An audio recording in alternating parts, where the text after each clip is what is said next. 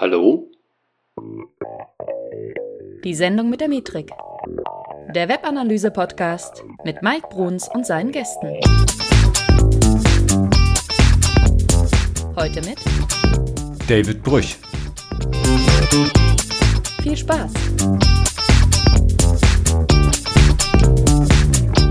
Hey Analyseheld, hier ist der Mike und herzlich willkommen zu einer neuen Podcast-Folge von die Sendung mit der Metrik. Heute eine etwas spezielle Folge, denn wir reden heute zwar über ein Thema, das ihr in der Webanalyse irgendwie auch sehen würdet, aber mein Gast ist heute, anders als sonst, ähm, ich lade mir sonst ganz gerne Experten hier ein in die Folgen. Äh, aber heute ist es kein Experte für Webanalyse, sondern eher ein Experte für Content Marketing. So, also es geht um Erfolg von Content Marketing messen und steigern. Und ich habe mir heute David Brüch eingeladen und den stelle ich gleich noch mal ein bisschen genauer vor. Aber ich gebe euch erstmal ein bisschen, bisschen Kontext zu unserer Folge heute. Denn ähm, wenn es ein Thema gibt, das, na, ich würde mal sagen, derzeit oder schon länger vielleicht auch in aller Munde ist, dann ist das mit Sicherheit Content Marketing. Ähm, es gibt einfach, wie so oft im Leben, eine Menge Unklarheiten darüber, wie man, wie man so Erfolg im Content Marketing vor allen Dingen messen kann. Und ähm, ja, viele gehen möglicherweise schlussendlich da auch ein bisschen zu unbedarft dran, haben vielleicht auch Irrglauben und so weiter. Und ähm, mein Gast heute wird da im Gespräch mit mir hoffentlich Aufklärung leisten, ähm, was man tun kann, um Erfolg im Content Marketing zu messen. Es wird eben, wie gesagt, ein bisschen anders sein als sonst, weil er eben die Webanalyse wahrscheinlich noch nicht so intensiv verfolgt, wie ich das jetzt vielleicht tue. Ähm, und das könntet ihr euch also vielleicht auch als eine Art Beratung vorstellen. Mm, und also wir werden also immer versuchen, an den Stellen auch, ich sag mal, ein bisschen tiefer reinzugehen, wo vielleicht das Wissen noch nicht so da ist und äh, was messbar gemacht werden kann oder vielleicht auch sollte. Aber das ist erstmal nur so als Kontext für euch, worum es heute geht. Jetzt möchte ich euch gerne meinen Gast vorstellen, denn sein Name ist Brüch. David Brüch und ihr kennt ihn als Dave wahrscheinlich. Ähm, Dave ist Geschäftsführer und Creative Director von Frog Motion Media. Das wird euch jetzt vielleicht noch nicht so viel sagen. Also da kümmert er sich im Wesentlichen um Corporate YouTube und Content Marketing. Ähm, aber vielen ist er eher bekannt aus Fünf Ideen. Und äh, Fünf Ideen kennt ihr wahrscheinlich als YouTube-Kanal, der mittlerweile auch richtig fette Abos hat, also 60.000 plus irgendwo um den Dreh. Hat einen dicken Podcast mittlerweile, den er, ich glaube, letztes Jahr irgendwann gestartet hat und auch ein Riesenerfolg mittlerweile geworden ist. Ähm, äh, früher war er Banker und äh, ich habe mir sagen lassen, sogar Rapper. Da muss man gleich mal gucken, ob er das nochmal hier live performen kann. Ich weiß es noch nicht, warten wir es ab. Ähm, Dave jedenfalls ist ein Riesenfan des gesamten Themenkomplexes ja, Mindset, ähm, also wie man mit der richtigen Denke an, an Lebens- oder Businessfragen herangeht. Ähm, und natürlich hat er nicht nur, hat er nicht nur Content Marketing in petto, sondern hat sicherlich auch, ich sag mal, gewisse Verkaufsdinge, die er auf verschiedenen Ebenen bringen kann. Und dementsprechend ist Content Marketing wahrscheinlich auch nur ein Vehikel für ihn, um bestimmte Dinge zu erreichen, um vielleicht letztendlich auch irgendwo Sales zu treiben. Das werden wir aber gleich vielleicht noch ein bisschen genauer erfahren. Und äh, ich kann auf jeden Fall alles rund um fünf Ideen super empfehlen. Mir selber hat es geholfen, auch ein Stück weit in meine Selbstständigkeit sogar reinzukommen. Das ist eine ganz verrückte Geschichte. Äh, und plötzlich steht dieser Mann da vor mir äh, auf einem, ja, bei einem Meeting im Rahmen der, der BlueCon. Und ich habe mich auf jeden Fall sehr gefreut, ihn kennenzulernen. Und deswegen erstmal herzlich willkommen, Dave. Wow, hallo Mike, ich freue mich am Start zu sein. Ja, sehr cool. Finde ich super, dass du dir die Zeit nimmst. Äh, man mag es ja gar nicht sagen, es ist jetzt 9 Uhr abends. Ähm, Kinder sind bei uns beiden im Bett jetzt und jetzt können wir, ähm, jetzt können wir endlich mal podcasten. Ähm, ja, ähm, Dave, erste Frage direkt an dich. Ähm, nutzt du eigentlich Webanalyse überhaupt schon? Mike, also erstmal vielen lieben Dank für dieses grandiose Intro. Ich glaube, ich muss das nachher nochmal transkribieren, damit ich das nutzen kann, wenn mich jemand fragt, was ich eigentlich mache, dann äh, werde ich immer deinen Text zücken. Das war das, äh, das Beste und Akkuratste, was ich bisher gehört äh, habe in dieser Hinsicht, in dieser Hinsicht. Man merkt, dass du das ganz genau nimmst, ja. Und äh, Webanalyse ist äh, natürlich ein sehr spannendes Thema. Ich war ja auch schon öfter auf Konferenzen, wo, ähm, also Data-Driven Business und so, wo es halt wirklich auch sehr viel um Zahlen geht, wo alles getrackt werden soll, wo es halt nur um die Analytics geht und um die harten Fakten, was ja normalerweise erstmal nicht meine Welt ist, ja, äh, was du ja schon auch angedeutet hast. Deshalb freue ich mich über diese Beratung, ähm, die wir heute hier machen. Und an alle da draußen, also ich bin wirklich, ähm, ich bin da wirklich sehr unbeleckt, was Webanalyse angeht. Und äh, deswegen auch gleich auf deine Frage. Ich ähm, nutze aktuell keine Webanalyse. Wir benutzen nur die Analyse von, die es bei, bei unserem, ähm, bei YouTube gibt, die YouTube Analytics. Wir benutzen die Podcast Analytics, die iTunes Analytics, die dabei sind und die, die von unserem Host sind, dabei sind. Wir, ich weiß, alle werden sich jetzt an den Kopf fassen. Wir lassen äh, da noch unheimlich viel liegen. Ähm, wir haben auch getrackte Links und so weiter. Äh, das kann ich da noch mal ein bisschen ausführen, wie so das Geschäftsmodell ist von verschiedenen äh, Projekten, ähm, was damit zusammenhängt. Aber ich habe halt den unheimlich starken Fokus auf dem Content. Ja, also äh, ich deswegen produziere ich auch so viel Content oder wir produzieren Content für Kunden und sind da auch sehr sehr tief in der Materie mit Leidenschaft im Thema ähm, in, in recherchieren und ähm, ja ich bin einfach ein neugieriger Mensch. Mm, und ich, mir fehlte bisher jemand, der sich wirklich gut um diese Analytics kümmert. Ein Kumpel hm. von mir, der Micha Jansen, der, den ich schon seit Jahren kenne, der aber auch trotzdem sich nicht um meine Analytics gekümmert hat. Aber ich meine, ich kenne viel über Analytics. Ich meine, es ist jetzt nicht so, dass, dass, ich keine Leute kenne, aber es ist so, dass ich mich ähm, wirklich also darum wenig gekümmert habe. Genauso ja, wie. Du, da bist du ehrlich gesagt nicht der Einzige, weil ähm, du hast eben gesagt, jetzt gibt es da unglaublich viele Leute, die sich vor den Kopf schlagen. Ne? Aber ich sage dir was, da draußen sind so viele Leute, die sagen, ja, kenne ich, ich bin genau wie du. Ja, das ist, glaub mir, es gibt viel mehr da draußen, die zwar Webanalyse irgendwie, ich sag mal, gut finden, die auch irgendwie eine, eine Idee davon haben, was es ihnen bringen kann, so ähnlich wie du, die es aber nicht anpacken, aus verschiedensten Gründen. Und ähm, ich glaube, wie man da rangehen kann, ist einfach erstmal sich den Nutzen da, ähm, ich sag mal, klar zu machen, was, was kann dir Webanalyse als, als Unternehmen tatsächlich bringen. Und das ist, das ist total wertvoll. Und deswegen, ja. Äh, ich frage mal einfach, wo, wo, steckt für dich, wo steckt für dich dann der Nutzen von Content Marketing erstmal? Ähm, ja, das, äh, das, ich möchte einmal ganz kurz beschreiben, worum es, also für alle, die jetzt fünf Ideen noch nicht kennen, ja, damit sie so ein bisschen besser verstehen können, worüber äh, wir da eigentlich sprechen. Also fünf Ideen, das Grundkonzept ist, ähm, fünf Ideen in Animationsfilmen zu präsentieren, ähm, fünf Ideen aus Sachbüchern. Und diese Sachbücher behandeln die Themen Business und Mindset, also Geld, persönliche Weiterentwicklung, Investment, Unternehmertum. So im Großen und Ganzen. Und das ähm, äh, mit der Grund, auf der Grundlage von Büchern. So, und das wird dann in den kleinen Trickfilmen animiert. Das machen wir jetzt seit ungefähr drei Jahren. Alle 14 Tage. Die übrigens sehr, sehr cool sind. Ja, es kommt unheimlich gut an und ähm, dadurch entsteht, haben wir natürlich viel Traffic auch generiert. Also wir hatten am Anfang noch nicht mal eine Website, wo wir das, also wir wollten den Traffic erstmal, wir wollten nur auf YouTube wachsen. Wir sind auf YouTube dann entsprechend gewachsen und haben auch noch immer ein, ein starkes Wachstum. Wir sind jetzt bei 63.000 Abonnenten und das mit gerade mal über 80 Videos. Also unheimlich wenig Videos, unheimlich viele äh, Abonnenten, auch eine hohe Engage Rate, also auf YouTube. Und wir kennen uns auch auf YouTube sehr gut aus, auch mit der YouTube-Optimierung. Aber jetzt zum Beispiel den Traffic, den wir generieren und auf unsere Website schicken, die, ähm, da, da haben wir zwar auch viel Traffic, das wissen wir auch. Also das kann man ja auch sehen mit so, also wir haben jetzt hier bei WordPress irgendwie da so ein paar so eine ähm, WordPress-Statistik mhm. und so ein Kram. Also das haben wir da schon mhm. auch. Und wir haben auch Pixel installiert von Facebook. Ne?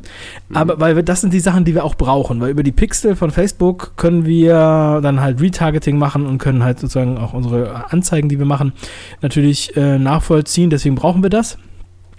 Aber äh, messt ihr da, darf ich kurz zwischengrätschen, messt ihr mit dem Facebook-Pixel denn Conversions oder messt ihr einfach nur, ob jemand da ist? Also alles mal, ne? Conversion, je nachdem, mhm, okay. was, was halt gerade da ist, oder Lead-Generierung, mhm. ne? Und mhm. ähm, oder halt nur Besucher, die dann geretargetet werden, je nachdem, was für eine Seite das ist. Also es ist im Endeffekt eine Sammlung von Landingpages. So, deswegen mhm. ist das halt auch alles, es gibt halt auch, da habe ich auch das Problem. Ich habe einen Redakteur gesucht, der ja diese Seite mal aufräumt. Also der im Endeffekt einen, den Blog richtig schön macht. Der ist, äh, also braucht ihr jetzt nicht hingucken. Äh, es gibt 15 Artikel oder sowas. Äh, obwohl wir Content haben ohne Ende. Anfang. Ich bin, ich weiß, ich habe noch vor zwei Jahren oder so einen Vortrag gehalten und da waren wirklich viele Analyt Analytik-Freaks, äh, sage ich jetzt mal, ja. Und die mhm. haben alle gesagt, boah, voll geil, du hast so viel Video-Content und du hast, äh, weiß ich was, du hast doch Content ohne Ende, ohne Ende, da kannst du ja alles mitmachen und so weiter. Und ich habe mal gedacht, was soll ich da machen? Also wie, wie, wie soll ich das jetzt aufbereiten? Ja, da machst du noch einen Blogbeitrag draus, das kannst du noch transkribieren und das musst du hier und da und da. Da kannst du noch viel mehr Traffic abgreifen und das ist alles verschenkt und das ist bei Alexa so und so gerankt und so weiter. Ne? Da war mir schon klar, ich musste eigentlich irgendwas machen, aber mir fehlte halt im Endeffekt der, der Antrieb oder die richtige Person, die sich darum kümmert, ja, weil ich das auf jeden Fall nicht bin. Mhm. So, und ähm, wir, also was wir machen, also wir sehen natürlich, wenn wir jetzt zum Beispiel ähm, über den 5-Ideen-Kanal ähm, Affiliates verkaufen, also als äh, äh, Affiliate ähm, Empfehlungen geben und das verkaufen. Da haben wir dann auch Tracking-Links und da wissen wir dann auch, wo haben wir den jetzt den Sale gemacht. Äh, kam der über YouTube, kam der über Podcast, kam der über Facebook, kam der über Newsletter oder kam der halt über mhm. die Website. So, und da gibt es dann auch wiederum Tracking-Links für unterschiedliche Webseiten. Also kam er von der Dankesseite da, kam er von der und der Seite dort. So. Das können wir nachgucken und dann sehen wir halt auch, wo wir die meiste Conversion haben. Und ähm, da machen wir auch teilweise ähm, mit einigen Produkten auch sehr viel Geld oder verhältnismäßig viel Geld, ja. Ähm, mhm. Und andere halt nicht. Und dann können wir halt nachvollziehen, welche Produkte funktionieren gut oder welche Produkte funktionieren halt nicht gut und ähm, oder welches Video war gut oder welcher Podcast war gut. So, und ähm, daran hangelt man sich dann sozusagen so lang. Aber ich denke mir, also ich stelle es mir halt so vor, dass irgendwie noch ein Puzzleteil eigentlich fehlt. Oder hm. ein, ein zentrales Steuerorgan, mit dem ich sozusagen diese ganzen Sammelsurien, die ich da habe, äh, YouTube, Podcast, iTunes, ähm, Google Shortener und äh, weiß ich was, ja, alles, äh, dass ich das irgendwie zentralisiere, weil das ist ja das, was ich immer wieder höre von den richtigen Analyse-Freaks mhm. ähm, und von den Leuten, die, also. die auch deinen, also die, die Metrik begeisterten. Ja, also das ist, ähm, es ist ein vielschichtiges ähm, Vorgehen, was man, da, was man da machen kann. Also du hast jetzt schon so ein paar Sachen äh, angesprochen, die ich auch total super finde. Also auf der einen Seite hast du mal ein paar klare Ziele herausgehoben. Also dass ihr nämlich äh, Leads oder Conversions einfach äh, generieren wollt. Das finde ich jetzt erstmal so, so eine Art, ja, man nennt es ja in der, in der Webanalyse, nennt man sowas immer gerne Makroziel. Ne? Also eins, was da so quasi am Ende der, der Nahrungskette steht. Ne? Also das ist so das, was ihr haben wollt. Ihr wollt ein Lead oder ein Sale haben. Ne? Also im Prinzip ist da, ich sehe ja immer sowieso nur zwei Dinge, die eine Website äh, leisten sollte. Also entweder ist auf der einen Seite Sales erzeugen, ne? also auch wenn du Leads erzeugst, willst du im Nachgang irgendwo Sales erzeugen. Ne? Ähm, ist zumindest meistens so, so der Punkt. Und auf der anderen Seite ist es ähm, Kosten sparen. Ne? Also wenn du zum Beispiel eine, eine, Infoseite hast, wo sich Leute irgendwie, äh, keine Ahnung, ein Forum oder ähnliches, wo sich Leute informieren können, um deinen Support dann am Ende zu entlasten ja. und so weiter. Ne? Also entweder Geld verdienen oder Kosten sparen. Das kann man so ganz grob darüber schreiben. Ist natürlich sehr viel vielschichtiger. Ne? Aber jetzt kannst du hingehen und sagen, okay, Makroziele haben wir, äh, aber ich glaube, das ist so eines dieser Puzzleteile, das dir möglicherweise fehlt am Ende. Ähm, das ist ja nicht alles. Ne? Das heißt, auf der einen Seite kommen Leute wahrscheinlich ähm, nicht einmal zu dir und kaufen dann sofort, was auch immer du dafür für Produkte anbietest oder was auch immer du jetzt als, als, äh, als Lead-Generator irgendwo da hast, ne, sondern möglicherweise kommen sie eben ein zweites, ein drittes, ein viertes, ein fünftes Mal und das wahrscheinlich auch über verschiedene Kanäle. Also vielleicht kommt er einmal über YouTube, das nächste Mal ist er über deinen Podcast auf dich gestoßen, dann war er auf deiner Facebook-Seite und so weiter und so fort. Das ist der eine Punkt. Also das heißt, du, du kennst so diese, man sagt ja immer so schön, diese Customer Journey wahrscheinlich nicht so wirklich.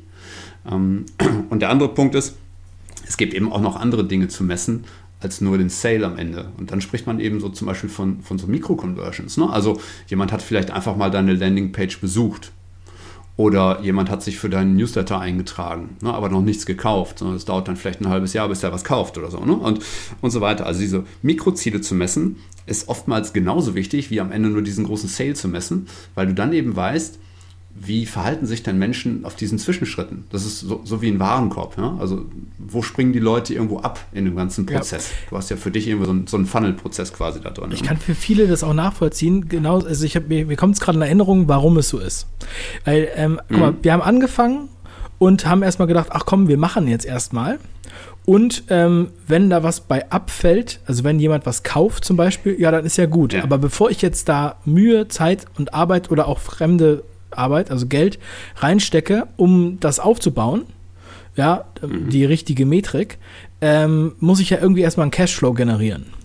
So, mhm. und dann äh, fängst du an, dann entwickelst du den Cashflow ähm, und ja, dann ver verpasst du den Absprung.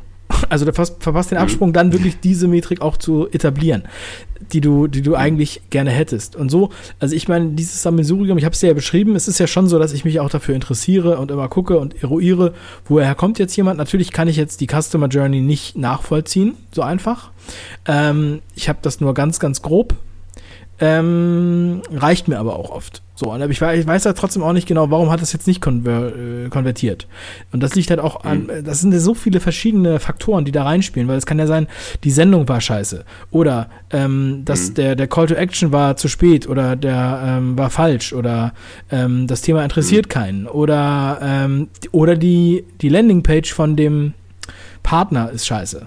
Also wir hatten mal einen Fall, wo definitiv die Landingpage schuld war. Und da hatten wir unheimlich viel Traffic auf die Seite geschickt, aber dann hat nichts konvertiert. Da ging es um Seminartickets. So, und äh, da gab es nämlich dann so ein so eine umständliche Mechanismus, wo dann der Kunde, also der Besucher, musste dann erst um diesen um diesen Gutschein einzulösen, musste er seine E-Mail eingeben, hat dann den Gutscheincode bekommen und hätte dann was kaufen können, aber es gab dann nicht jedes Ticket mit diesem Code und das war den Leuten zu kompliziert wahrscheinlich. und dann sind sie halt äh, einfach wieder abgehauen ne? und dann hat keiner was gekauft. Also, das heißt, es ist halt eine ganz große Kette voller Variablen, die wir auch nicht selber alle beherrschen. So, und mhm. ähm, dann weiß man ungefähr, welche, sagen wir mal, Preisgrenzen, die funktionieren oder Produkte, die funktionieren oder ähm, Figuren, die funktionieren, also jetzt Persönlichkeiten, ja, oder Autoren. Ja? Mhm. Also, ähm, mhm. sagen wir mal, jetzt also Arnold Schwarzenegger, der, ähm, da wissen wir einfach, gut, der verkauft sozusagen, wenn der in dem Film mitspielt, ja, äh, dann wissen wir schon mal, wir haben so und so viele Gäste im Kino, so als, als Beispiel. Das ist jetzt das, das ist quasi das, ähm, die Analogie dabei. So, und ähm, da hangelt man sich natürlich schon so ein Stückchen weit immer dran rum. Ja, also dein, dein großer Vorteil oder euer großer Vorteil ist, ihr messt überhaupt schon mal was. Ja? Das geht nämlich vielen nicht so, für die zum Beispiel die Website auch nur das einzige Medium ist, das sie bedienen. Also ihr, ihr nutzt ja jetzt schon diverse andere. Ihr habt YouTube, ihr habt den Podcast, ihr habt äh, Facebook-Channels und so weiter. Und da sind natürlich auch eigene Messsysteme schon da. Ähm, die Frage ist am Ende, wo spielt dann die Musik? Ne? Also ähm, macht ihr Sale direkt über YouTube? Wahrscheinlich ja nicht, sondern es läuft dann entweder bei euch auf der Website oder im Zweifel über wahrscheinlich ein Digistore oder ähnliches, ne? wo, dann, wo dann bei euch was verkauft wird. Und ähm, am Ende des Tages weißt du nicht so genau, ähm, woher kommt denn jetzt die Conversion tatsächlich? Ne? Also äh, gerade wenn die Leute mehrmals auf der Seite waren, dann ist das immer so ein bisschen, ja, ich nenne es immer Blindflug ein bisschen. Ne? Also ähm, oder es gibt auch eine schöne andere Analogie. Du, du, hast, du kommst irgendwie mit einem Auto ohne Navi kommst du auch ans Ziel, ja? mit einem Navi aber meistens ein bisschen schneller. Ja, ja. Und dann? Und da musst du dir die Webanalyse im Prinzip so ähnlich vorstellen wie, wie so ein Navi, ne? dass dir einfach, ich sag mal, vielleicht den kürzesten Weg zeigen kann, weil es dir klar, weil, weil dir die Webanalyse klar aufzeigen kann, woher kommt denn konvertierender Traffic am ja, Ende. Ne? Und äh, also zumindest wenn es auf deiner Website so stattfindet. Ne? Das ist äh, das ist halt schon wichtig. Ne? Also, ähm, ich ja, ich kann das, ja? Äh, also zum Beispiel, wir haben ja auch relativ viel Erfahrung, also jetzt mit über 150 Podcast-Folgen zum Beispiel. Da habe ich ja auch schon viel mhm. ausprobiert. So. Und dann weiß man halt, mhm. welche Werbepartner funktionieren und wann muss die Werbung äh, zum Beispiel genannt werden, damit da was konvertiert und was, aber wie muss auch die Werbung inhaltlich gestaltet sein. Das heißt, wenn der, wenn ich jetzt einfach nur sage, es gibt hier ähm, ein, ein Buch zu kaufen, dann haut das jetzt keinen vom Hocker. Aber wenn ich jetzt sage, ähm, jetzt gibt es das Buch mit diesem Code 10% billiger, ja, dann hast du einen Grund, dich jetzt damit zu beschäftigen. Äh, beziehungsweise der Hörer. Das funktioniert zum Beispiel dann besser. Deswegen wird ja auch viel mit solchen Gutscheincodes gearbeitet. So, und dann ähm, ist es halt so, manchmal denkt man bei einigen Sendungen, oh Mensch, die Podcast-Werbung, das funktioniert überhaupt nicht. Wir haben hier, es hat nichts konvertiert. Und dann hast du wiederum eine Sendung, wo es konvertiert und mit einer Sendung über einen Monat äh, jeden Tag was verkaufst. Ja, und das, äh, mhm. das ist dann, da wunderst du dich dann auch und dann willst du das gerne reproduzieren und gehst natürlich dann auch in die, also in die Analyse. Also ich gehe dann in die Analyse und überlege mir, hm, was könnte es sein? Was ist das Entscheidende? So, und ähm, das ist natürlich auch spannend, das ist aber auch mühselig. Mhm. Ja, absolut, ja. Also vor allen Dingen, äh, du hast auch wieder zwei wichtige Fakten angesprochen. Du, du, willst nämlich auf der einen Seite bist du auf der Suche nach dem Warum Nutzer etwas tun, also ne, dieses Warum zu klären. Ähm, und dann hast du auch schon das Thema Testen angesprochen. Das sind eigentlich auch zwei, zwei wichtige Elemente in, in gerade bei Webanalyse ist einfach wichtig, das Warum zu erfragen. So, das Problem ist, du kannst sowas aus Zahlen normalerweise nicht einfach nicht so direkt ableiten. Also du kannst es eigentlich immer nur dann ableiten, wenn du auch einen Gegentest zum Beispiel machst. A-B-Testing oder sogar Multivariate-Tests dann zum Beispiel auf deiner Website laufen lassen, die, ähm, ja, die dann eben aufzeigen, welche Version von irgendetwas besser ist als etwas anderes. Ne? Weil in der Webanalyse schaust du halt immer in die Vergangenheit. Du guckst halt immer nur, was ist passiert, aber du kannst nie sagen, warum ist das passiert. Das kriegst du immer nur raus durch so qualitative Tests, wie du die ja quasi auch im Podcast machst, indem du mal die ja, die Bezeichnung für etwas änderst oder indem du den Wortlaut für eine Werbung änderst und so. Das ist halt Testing. Und nichts anderes machst du dann im Prinzip auf der Website auch. Du schaust nämlich, wo passieren die Dinge oder wie passieren die Dinge auf der Website. Und im nächsten Step gehst du hin und veränderst etwas auf der Website und misst danach erst, ob sich dadurch irgendwas verbessert oder verschlechtert hat und kannst dann am Ende sagen, äh, wie es in Zukunft dann laufen soll. Und das ist halt eben der, der Punkt, den viele auch an der Webanalyse nie verstehen. Ähm, die erste Frage ist nämlich immer, äh, ja, warum ist das so? so? Und das kann halt so ein, so ein Messsystem dir per se nicht beantworten. Ne? Und deswegen machst du das schon vollkommen richtig. Ähm, was, was für Kennzahlen nutzt ihr denn? Also habt, habt ihr da Kennzahlen oder geht es eigentlich am Ende des Tages wirklich rein um Sale? Ähm, das hört sich jetzt immer so an, als wenn es nur um den Sale geht.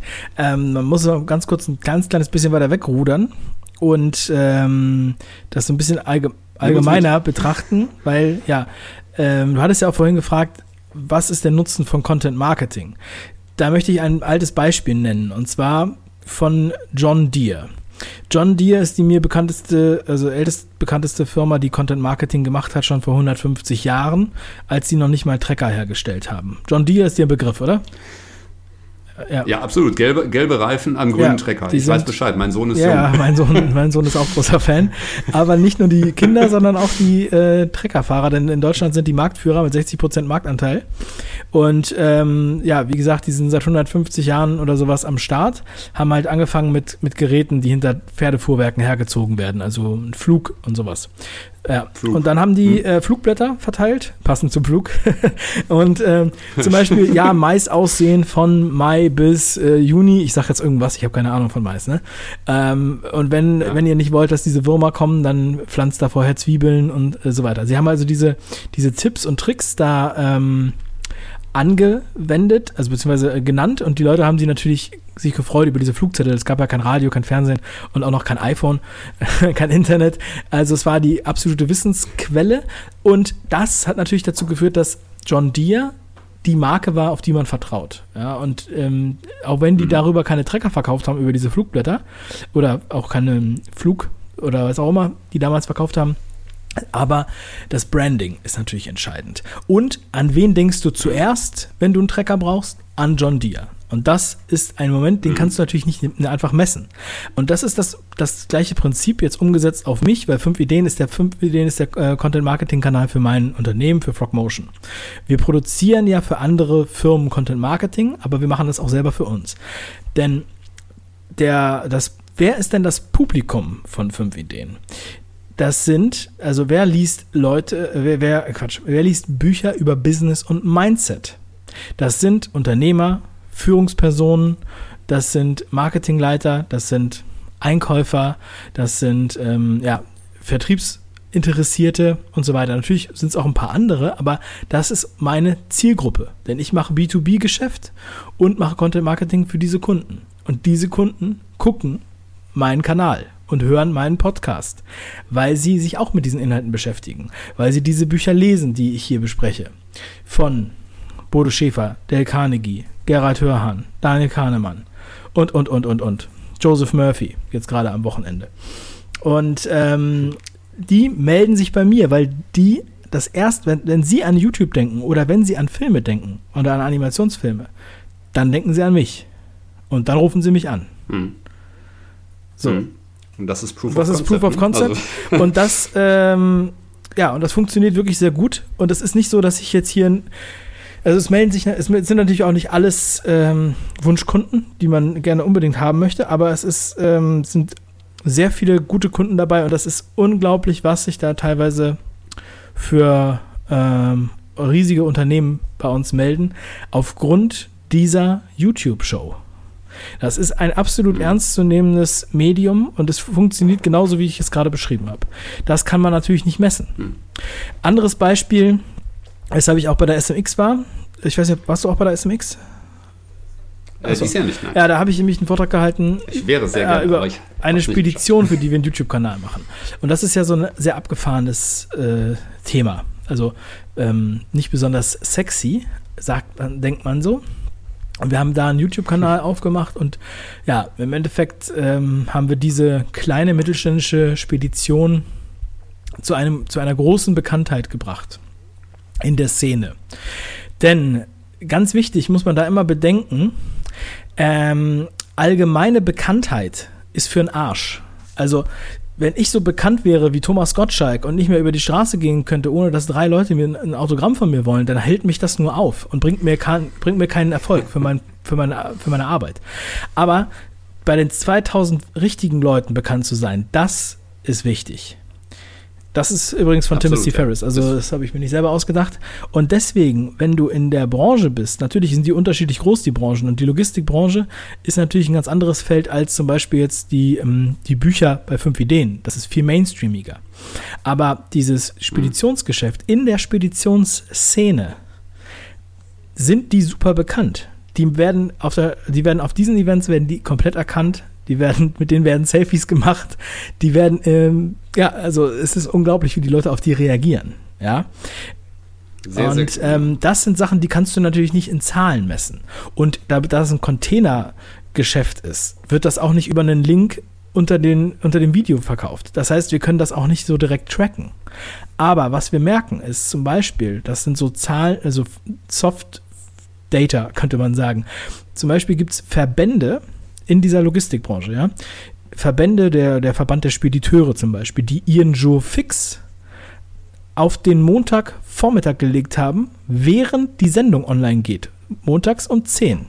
Weil die das immer erstmal gucken, bevor sie ihren Joe Fix machen. Das ist kein Quatsch. Die haben ihren Tagesablauf nach uns gerichtet, stark. nach einer Sendung, die eigentlich die ganze Woche abrufbar wäre, aber sie wollen sie quasi als erstes sehen, wenn sie online geht. Das ist also, das ist bei, äh, sagen wir mal, älterem Publikum, weil da haben wir einen Durchschnitt von ungefähr 45, ist es, sieht man das halt oft so, dass die denken, es ist quasi, es wird heute gepostet, wie heute gesendet. Ja, das ist ein anderes mhm. Medienverständnis. Aber Offline gleich so online. ungefähr, ne? ja, ja. Und dann sagen die auch, ähm, mhm. wir posten was nochmal und dann kommen, fallen so Sätze wie, oh, das habt ihr wiederholt. das habe ich gemerkt, das habt ihr wiederholt. Ne? Also ist natürlich sehr lustig, ja, so als Digital Native, ja, ähm, wo, wo man sich dann einfach mal wieder sieht. Aber auch genauso, also ähm, die, die, die Branche, die du läufst, also jetzt zum Beispiel bei der Logistikmesse. Ja, es gibt eine riesengroße Logistikmesse in München, die heißt Transportlogistik. Die wechselt sich immer ab mit Shanghai. Ein Jahr München, ein Jahr Shanghai. So, und wir sind da gewesen, wir sind da vor Ort gewesen und da kamen wirklich uns besuchen die größten Player dieser Branche in Deutschland. Und Verkehrsminister, also riesige Speditionen, Reedereien, äh, weltweit agierende Läden kommen da zu uns in diesen, in, wir haben ja so einen alten DDR-LKW, in dem wir das drehen, und hm. wollten vor die Kamera. Sie wollten dabei sein, weil sie wollten das sehen. Weil sie das selber jeden Montag gucken, weil sie das mit ihren Kindern teilweise gucken, ja, weil sie das mit ihren Kollegen gucken. Und ähm, sie wollten das mal in echt sehen. Ja, und das ist, also wenn du das auslöst, wenn du das auslöst, ja, die haben nur 1500 Abonnenten auf YouTube. Aber du hast diesen, hm. diesen Impact.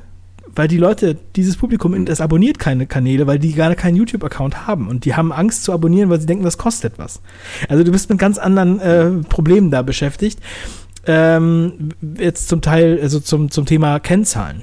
Ja? Ähm, von daher muss man immer gucken, okay, wie ist die Außenwirkung? Kommt da auch was an? Wie ist die Response in den Kommentaren? Und man muss auch immer so sehen, also jetzt zum Beispiel Kommentare ist auch ein gutes Stichwort. ähm, wenn du dir die Kommentare bei 5 Ideen anguckst, hast du das Gefühl, es gucken nur sehr viele junge Leute die Sendung. Aber bei 5 Ideen ist der Durchschnitt 35. Das liegt daran, dass, 5, dass ältere oder 35-Jährige weniger kommentieren. So, tendenziell sind eher die jüngeren Leute ähm, kommentarfreudig. Hm. Das macht natürlich das Messen tatsächlich noch schwerer. Ja. Ja. Ähm, also ich bin zum Beispiel, du hast eben auch gesagt, dass einige Dinge, die, die nicht messbar sind. Ich bin da immer so, so ich weiß, worauf du hinaus möchtest, äh, aber ich bin grundsätzlich immer äh, etwas differenzierter Meinung, weil du kannst unglaublich viel mehr messbar machen, als man, als du denkst vielleicht. Ne? Also ich, deswegen hatte ich auch vorhin gefragt, was sind denn so Ziele, die ihr auf dem Weg auch habt? Nicht nur die, äh, die große finale Conversion, wie auch immer sie aussieht, ob das jetzt ein Lied ist oder was auch immer, sondern auch was da so dazwischen passiert. Ne? Also zum Beispiel einen Kommentar irgendwo abzugeben oder ähm, sich für einen Newsletter zu abonnieren und so weiter. Ne? Und das sind halt schon Dinge, die man häufig auch messen kann und die man dann auch in einen zeitlichen Bezug setzen kann. Und ähm, du hast allerdings recht, wenn du, wenn du denkst, äh, ja, aber wo sehe ich das denn in so einem Web-Analyse-Tool? Ja? Also es, vieles davon ist nicht unbedingt sofort sichtbar oder sofort messbar. Bei vielen muss man halt ein bisschen Hand anlegen und sagen, so pass mal auf, äh, liebes Google Analytics meinetwegen, ähm, wir wollen jetzt auch künftig messen, wie viele Kommentare auf einer Seite vorhanden sind und können das dann zum Beispiel wieder in einen Bezug stellen ähm, zum Ziel. Ne? Also ähm, es, es, hilft dir ja nichts, du hast auch eben gesagt, ähm, Reichweite es erstmal für den Arsch, wenn, wenn da keiner was draus macht. Ja. Ne? Also wenn, wenn es keinen Zielbezug gibt, heißt das ja immer. Ne? Und genauso ist es mit allem anderen. Und das ist auch einer dieser großen Irrglauben, den es für die Webanalyse gibt, dass nämlich, da werden Dinge so in den, in den Stand eines KPI gehoben, also eines, einer wirklich wertvollen ähm, äh, Messeinheit, ähm, die keine sind. Zum Beispiel Seitenaufrufe oder Follower oder was weiß ich was. Ähm, das, das bringt dir alles nichts, wenn du, wenn du nicht weißt, ob diese Follower irgendwas Weiß ich, was ich auch noch so, ich habe auch so ein paar Ziele, die uns gar nichts jetzt direkt bringen. Ja, also jetzt, es geht mir gar nicht unbedingt nur um Sale oder, ähm, aber wir sind in einigen Bereichen, sind wir ganz oben. Das heißt zum Beispiel, ähm, wenn du Immobilieninvestment in irgendeiner Form suchst, dann kommen mehrere Videos von uns ganz oben. Ich war bei einem Kunden, die machen, hm. das ist eine große Immobilienmaklerkette. Und die hatten dann bei YouTube recherchiert, was es so gibt und hatten so Screenshots gemacht und das waren auf den ersten fünf Plätzen waren drei Videos von uns. So, und weißt du, das ist halt das, was ich so geil finde. Also ich möchte, das ist, das ist so ein, also ich, ich möchte das, also wir machen gute Inhalte und ich möchte dann auch gerne den Platz zu diesem Buch oder zu diesem Inhalt dominieren. Ja, dadurch habe ich natürlich. Mhm. Aber da gilt natürlich das Gleiche, ne? Was hilft es dir in Anführungszeichen, wenn du bei Immobilien super gerankt bist, auf, auf welchem Kanal auch immer? Aber keiner von denen macht am Ende das, was du gerne von denen möchtest, sondern einfach nur, also es gibt ja auch so, so ja, man, nennt sie, man nennt sie immer Vanity Metrics, ne? also so Eitelkeitsmetriken. Follower ist so ein Ding. Ne? Also äh, Follower ist so eine Eitelkeitsmetrik, so hey, ich habe zwei Millionen Follower, ja, und wer kauft? So, ja, die zehn gleichen immer. Ja, ne? so, ja. ähm, dann hilft es dir nichts, dass du zwei hast äh, oder dass du meinetwegen in einer Branche unterwegs bist, wenn am Ende keiner diesen Zielbezug einfach hat. Ne? Also deswegen, ähm, das ist immer so, also ich als Webanalyst muss so denken, weil ohne Ziele kannst du keine Analyse betreiben. Das ist, das ist nun mal so. Ansonsten weißt du halt immer nur, wie viel hast du denn von irgendwas gehabt, aber nicht, haben die irgendwas gekauft oder haben die irgendwie das getan, was wir von denen wollen bei uns. Hm? Und deswegen steht immer zu oberst so, welches Ziel hast du mit deiner Seite äh, oder mit deinem gesamten Auftreten äh, und wie, falls es noch nicht gemessen wird, wie kriegt man es messbar? Ne? Also, oder was ist überhaupt wertvoll für dich und welchen Wert hat es konkret? Zum Beispiel, wahrscheinlich könntest du jetzt nicht so ohne weiteres sagen, welchen Wert ein Kommentar für dich hat, also in Euro. Ne? Das ist glaube ich, unglaublich schwer, das, das zu be beziffern. Ja. und äh, für mich geht es halt immer darum, dann irgendwie so am, am, Ende vielleicht sogar einen Wert dran schreiben zu können. Zu sagen, okay, jeder Kommentar ist dir ein Euro wert, weil jeder, jeder hundertste Kommentator äh, schließt ein Newsletter bei dir ab, jeder hundertste Newsletter-Abonnent kauft was für 20.000 Euro oder so und dann kannst du vielleicht sogar einen Wert dran schreiben. Ne? Also nur so von der Überlegung her, was so dahinter steckt, dass man da durchaus auch messbar werden kann. Ne? Ja, also wir haben definitiv noch Potenzial zu wachsen und äh, zu optimieren. Also ich habe auch, ähm, wenn ich manchmal so Zahlen von anderen höre, was jetzt zum Beispiel die Newsletter angeht, ähm, da äh, habe ich letztens einen gehabt, der hat, der hat nur ein Tausender äh, Newsletter, aber er hat ein Buch promoted und hat ähm, knapp 100 Sales generiert. Hm. Also hm. 10% ja, du, Conversion. Du brauchst nicht viele, du brauchst die richtigen. Gut. Ja, ja, du brauchst die richtigen. Also es ist genau wie beim äh, Facebook Ads schalten, du musst halt versuchen, du musst halt die richtigen Leute reinkriegen und nicht nur einfach alle. Ähm, und das sind natürlich, das sind auch noch Sachen, wo wir die ganze Zeit äh, dran arbeiten. Ähm, auch und da auch noch besser werden wollen. Stell dir mal vor, wir würden das noch besser machen. Du. Dann um Gottes Willen. ich meine, natürlich, man muss das immer so ein bisschen auch ROI-mäßig betrachten. Also ähm, in solche Systeme zu investieren, also auch in Webanalyse. Das kostet halt auch einen Euro, weil du musst dir erstmal die Mühe machen, das Tracking sauber aufzusetzen. Du musst dann jemanden haben, der die Analysen für dich macht. Ähm, und dann musst du auch noch, und das ist ja das, ist ja das Fatale, dann bist du ja noch nicht fertig, ne? weil du, du musst ja dann erst anfangen, auch mal Dinge umzusetzen. Und daran scheitert es bei vielen. Ne? Das ist halt einfach erstmal am Anfang ist ein Investment da und noch gar kein, noch, noch gar nichts, was dabei rausgekommen ist. Du hast noch nicht einen Euro mehr gemacht. Äh, und dieses, dieses Outcome, das du daraus generieren kannst aus solchen Maßnahmen, das kommt ja erst zeitverzögert. Das ist ja wie Branding aufbauen. Weißt du, du am Anfang investierst du, investierst du, investierst du und keine Sau kauft.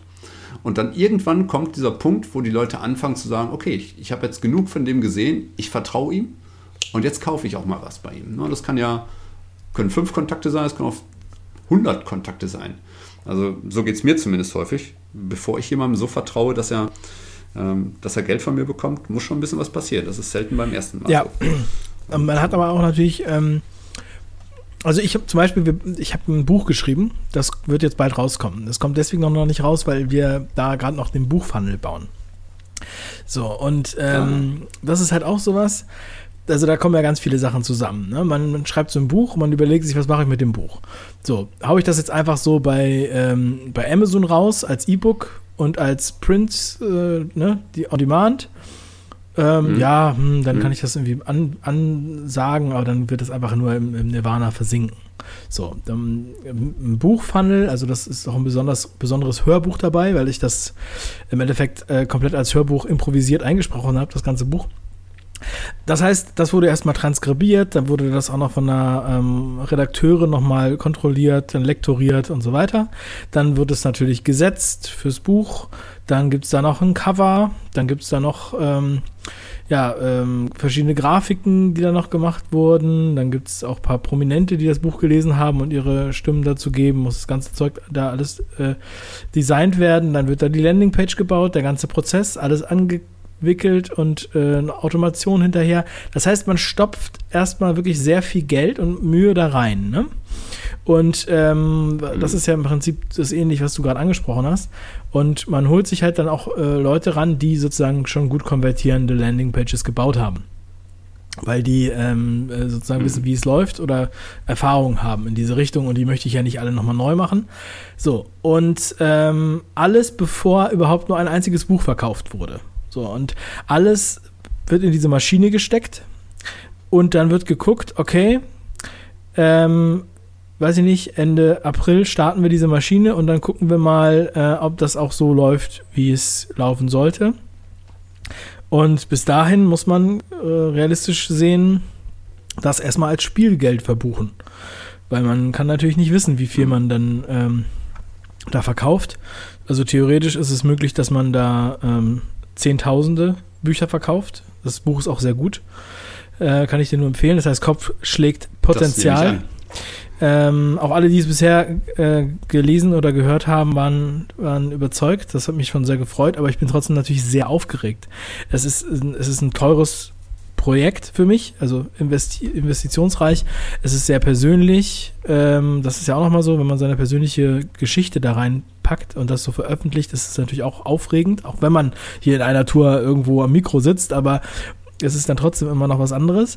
Und äh, das kommt natürlich alles zusammen und dann fragt man sich auch immer wieder, ist es jetzt gut, dass ich dieses Geld jetzt da reingehauen habe? Hätte ich nicht was anderes machen sollen und so weiter. Aber ja, ähm, so äh, läuft nun mal das Leben. Und ähm, ja, ich bin, ich bin jetzt sehr gespannt, wie das läuft. Und wenn das jetzt äh, erfolgreich abgeschlossen ist, dann würde ich auch gerne mehr Fokus auf ähm, die restliche saubere Metrik legen. Hm. Also ist übrigens ein sehr interessantes Ding, was du da erwähnst, dieses ähm, Funnel-System quasi. Genau dann ist ja eigentlich auch sehr wichtig für dich zu erfahren, woher kommt dann tatsächlich der Traffic, der am Ende jetzt hier konvertiert hat, ähm, der mein Buch jetzt entweder vorbestellt oder der es am Ende vielleicht auch kaufen wird. Ähm, und genau, du willst ja auch wissen, in welche, in welche Kanäle investierst du vielleicht nächstes Jahr das Doppelte oder vielleicht auch nur 10% mehr oder welche schaltest du vielleicht am Ende ab, weil sie dir gar nichts gebracht haben. Ne? Und ähm, genau dann kommt ja, brauchst du irgendwo so einen zentralen Ankerpunkt, also wo du dein, dein, dein Buch verkaufst. Du hast ja schon gesagt, bei Amazon möchtest du es jetzt eher nicht verkaufen, sondern vielleicht eher auf deiner eigenen Seite ne? oder wo auch immer. Zumindest da, wo du auch Einfluss darauf hast, es zu messen. Ne? Und das würde ich dir auch jedenfalls immer empfehlen, wirklich zu schauen, woher kommen die Leute und vielleicht nicht nur, woher kommt der letzte Kontakt vor dem Kauf, sondern woher kommt auch der erste Kontakt. Ne? Weil das wird auch häufig so übersehen. Das ist das große Thema Attribution von Traffic, weil ähm, viele können nicht sagen, woher der Ursprungskontakt generiert wurde. Ich meine, bei dir ist es jetzt so, dass es nicht so einfach zu messen, weil du natürlich auch schon eine sehr, sehr treue Hörer- und Leserschaft hast, ne? die, die dich jetzt irgendwie schon seit, seit ein paar Jahren begleiten vielleicht seit der ersten fünf Ideenfolge, wie auch immer.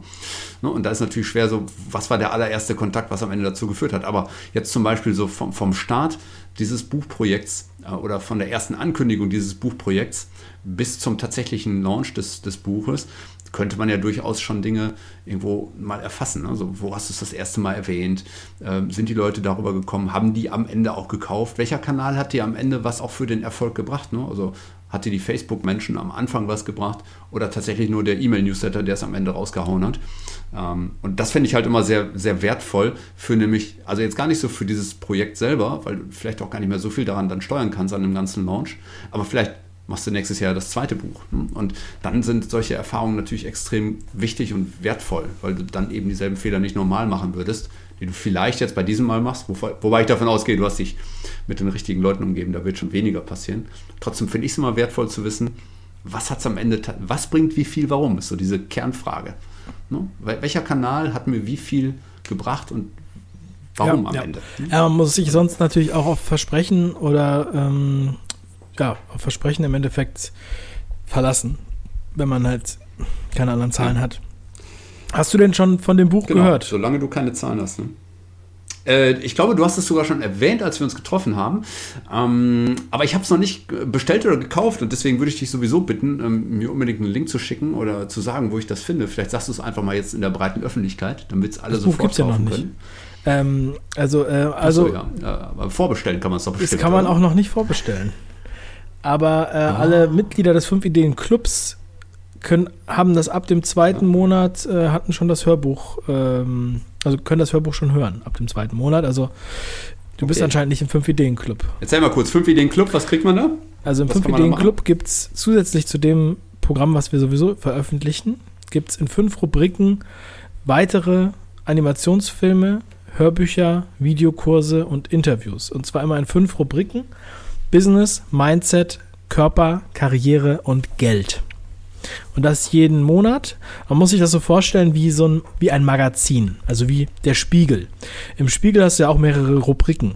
Du hast dann Wirtschaft und Politik mhm. und, ähm, weiß ich nicht, Feuilleton oder so. Und bei uns hast du halt diese fünf Rubriken. Und gibt es auch immer einen Schwerpunkt pro Monat.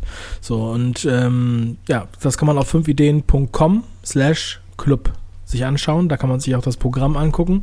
Und da können Mitglieder für 5,95 Euro im Monat Mitglied werden. Ja, das ist ein schmaler Preis. Genau, ne? das also, ist das wie ein Magazin auch nur 5 Euro am Kiosk kostet. Plus Mehrwertsteuer. Und das ist, das ist eigentlich auch eine Content-Marketing-Maßnahme, die am Ende auch irgendwo zu einem, zu einem Rundum-Erfolg dann irgendwo führen soll. Ne? Also klar, dort produziert ihr Content, der klar, in diesem Moment wird er mal direkt verkauft, in Anführungszeichen, während ihr sonst vielleicht eher um Aufmerksamkeit irgendwo mit eurem Content buhlt. Aber in dem Moment verkauft dieser Content. Das ist halt die, die andere, äh, ja, die andere Art, mit Content nochmal umzugehen. Ne?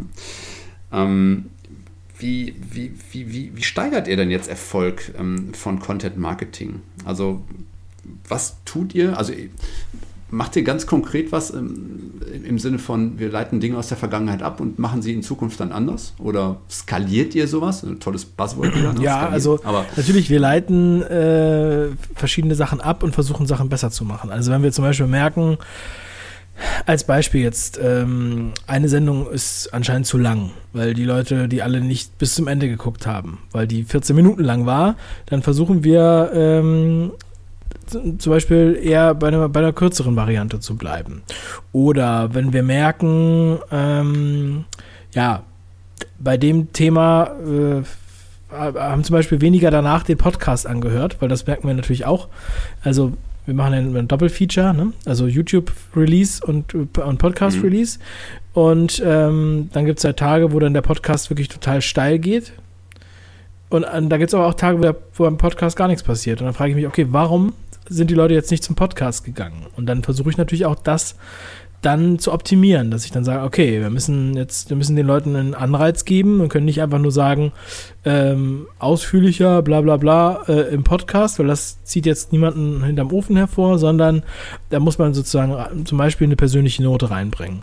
Also meine komplette Meinung oder alles, was ich darüber denke oder noch ein paar Geheimnisse hinter diesem Buch und der Geschichte erfährst du heute im Podcast. Das heißt, du, ich versuche da mit solchen ähm, äh, ähm, ja, Formulierungen die Conversion in diese Richtung zu erhöhen und sowas. Also, ähm, und auch andere Sachen natürlich. Also zum Beispiel, wo war der Link? War der Link direkt darunter? Oder was machen wir mit den Infokarten? Also, das sind schon viele, viele Themen, weil wir haben ja eine hohe mobile Nutzung von äh, etwa 60 bis 70 Prozent bei, bei YouTube.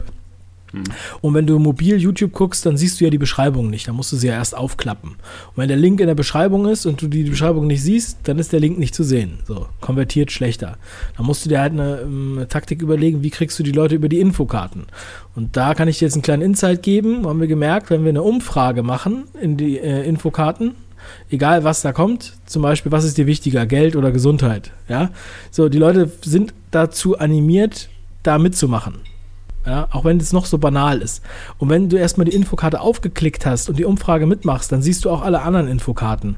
Und da kannst du dann ein Call to Action quasi ähm, hinterlegen. Also was heißt Call to Action? Also da kannst du dann halt was verlinken für die mobile Nutzung. Das heißt, wir gehen natürlich darauf ein und versuchen die Conversion zu erhöhen und versuchen irgendwie die Leute, also wenn wir merken, irgendwas fällt ab, versuchen wir da irgendwie gegenzusteuern mit den Möglichkeiten, die wir haben.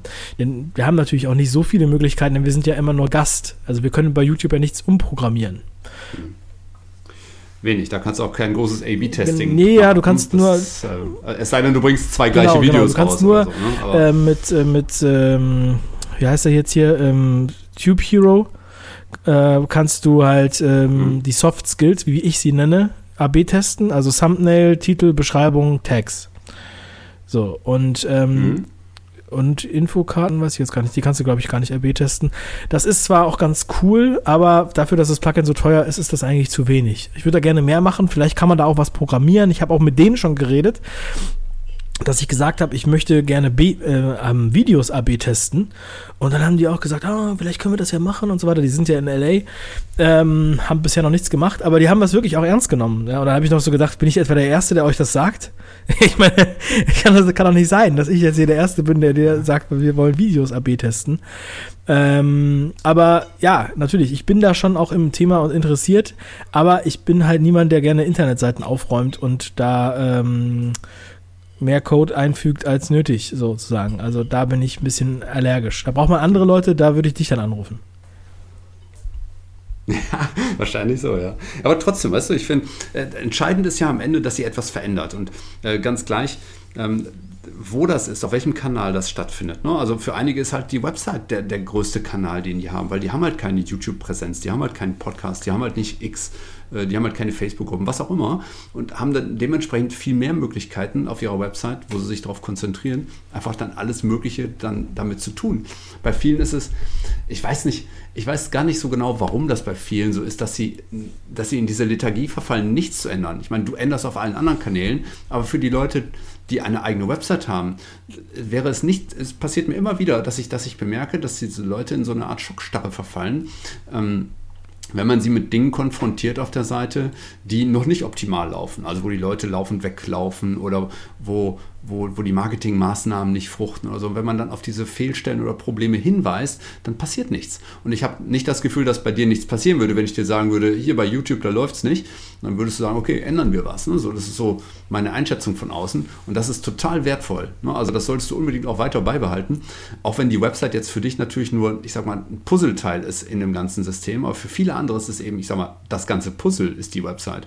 Und das ist der große Unterschied vielleicht nochmal. Ne? Also ich kann nur jeden animieren, der, der nur die Website hat, ähm, sich mit seinen Daten dazu ja. beschäftigen. Genauso wie sich Dave hier mit, mit YouTube und Also es ist definitiv so, ähm, natürlich die Zeiten, die, die galoppieren ja nur so voran. Also auch die Zeit, in der jetzt hier der Kanal besteht und so weiter und ähm, auch ähm, andere Erfolge, die damit verbunden sind.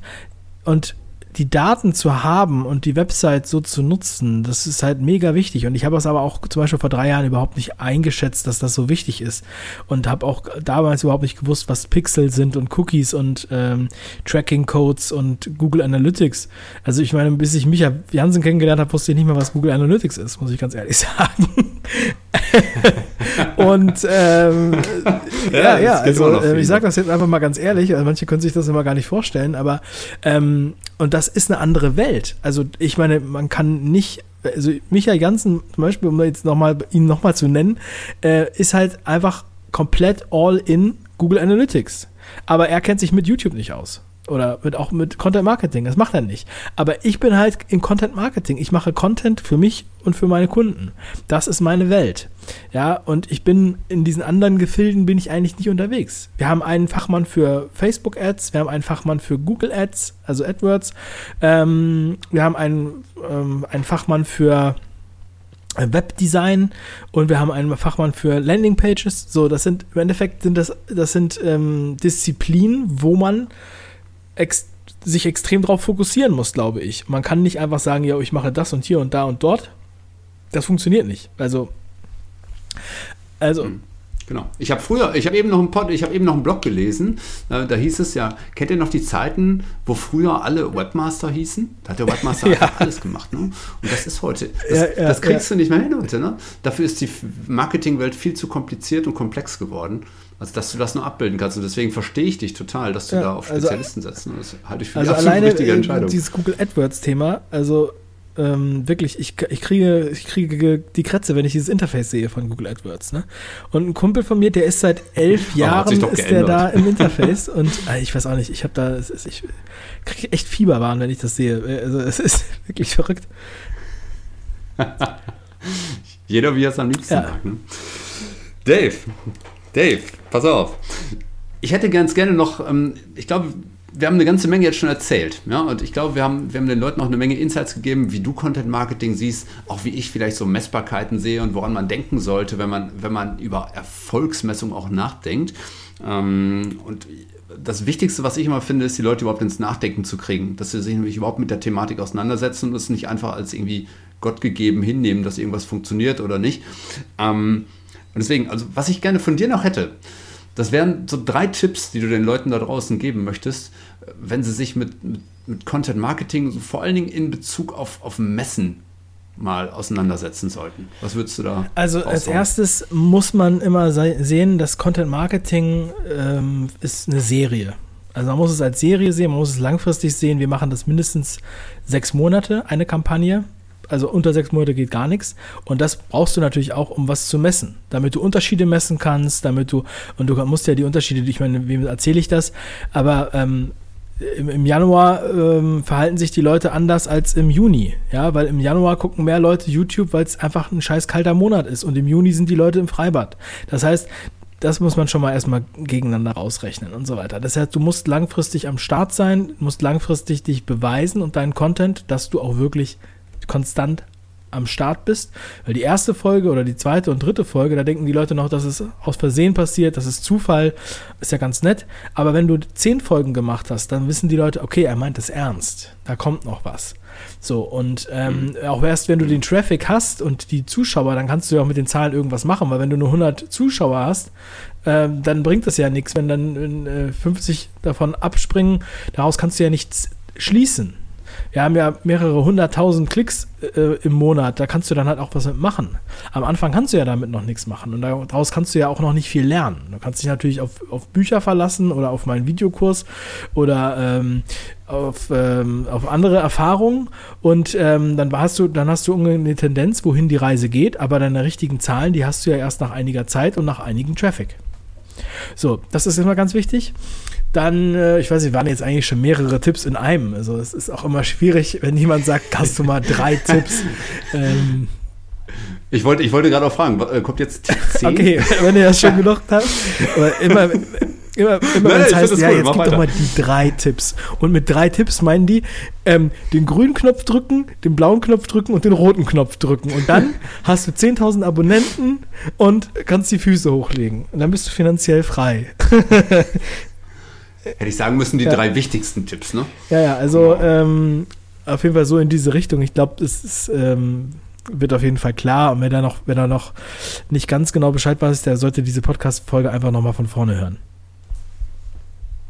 Ja, ich glaube auch. Also das ist, ähm, ich glaube, da steckt schon eine Menge Wahrheit drin, ja. Also sowieso kann ich jedem nur empfehlen, wenn, wenn ihr da mal irgendwas aufgeschnappt habt oder so, hört euch einfach nochmal an. Ja, wirklich. Manchmal ist es ja so, dass man beim ersten Mal gedacht hat, ach ja, irgendwie interessant und dann so im Nachhinein klickt es dann manchmal. Also ich mache das dann immer so, ich höre mir die Folge dann nochmal an, vielleicht bei höherer Geschwindigkeit oder vielleicht merke ich mir sogar, an welcher Stelle ich irgendwas gehört habe, dann geht es ein bisschen schneller.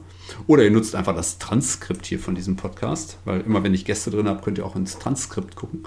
Ähm, ja, nutzt das. Ne? Ähm, kann ich nur empfehlen. Content Marketing ist ähm, ein sehr cooles äh, Vehikel. Ja, Dave. Was soll ich sagen? Tausend Dank. War super cool. Ich habe ähm, hab eine Menge gelernt von dir. Wirklich. Das ist mir auch immer sehr wichtig, dass ich auch dabei lerne, wenn ich jemanden dabei habe, weil das ist, ähm, es ist immer so. Ähm, wir, wir, wissen nicht alles. Ich habe es ja eben schon gesagt, wir leben in so einer komplexen Marketingwelt, wir können nicht alles wissen. Aber ich lerne einfach extrem gerne. Und diese Neugier treibt mich immer Mike, an. vielen lieben Dank. Vielen lieben Dank. es war ein sehr angenehmes Spaß. Gespräch. Ja. Ähm, da kann man auch ganz offen einfach ähm, sich fallen lassen und darüber reden. Ähm, am Ende des Tages sind wir ja auch Kollegen ähm, in dieser, in dieser Online-Branche.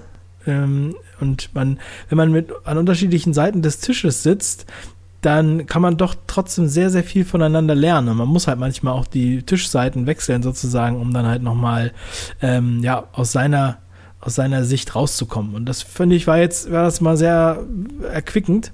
Und ich hoffe, dass es auch deinen Zuhörern so geht und dass sie einfach ähm, was draus machen. Danke, Dave. Ich würde sagen, macht's Tschüss. gut und bis zum nächsten Mal.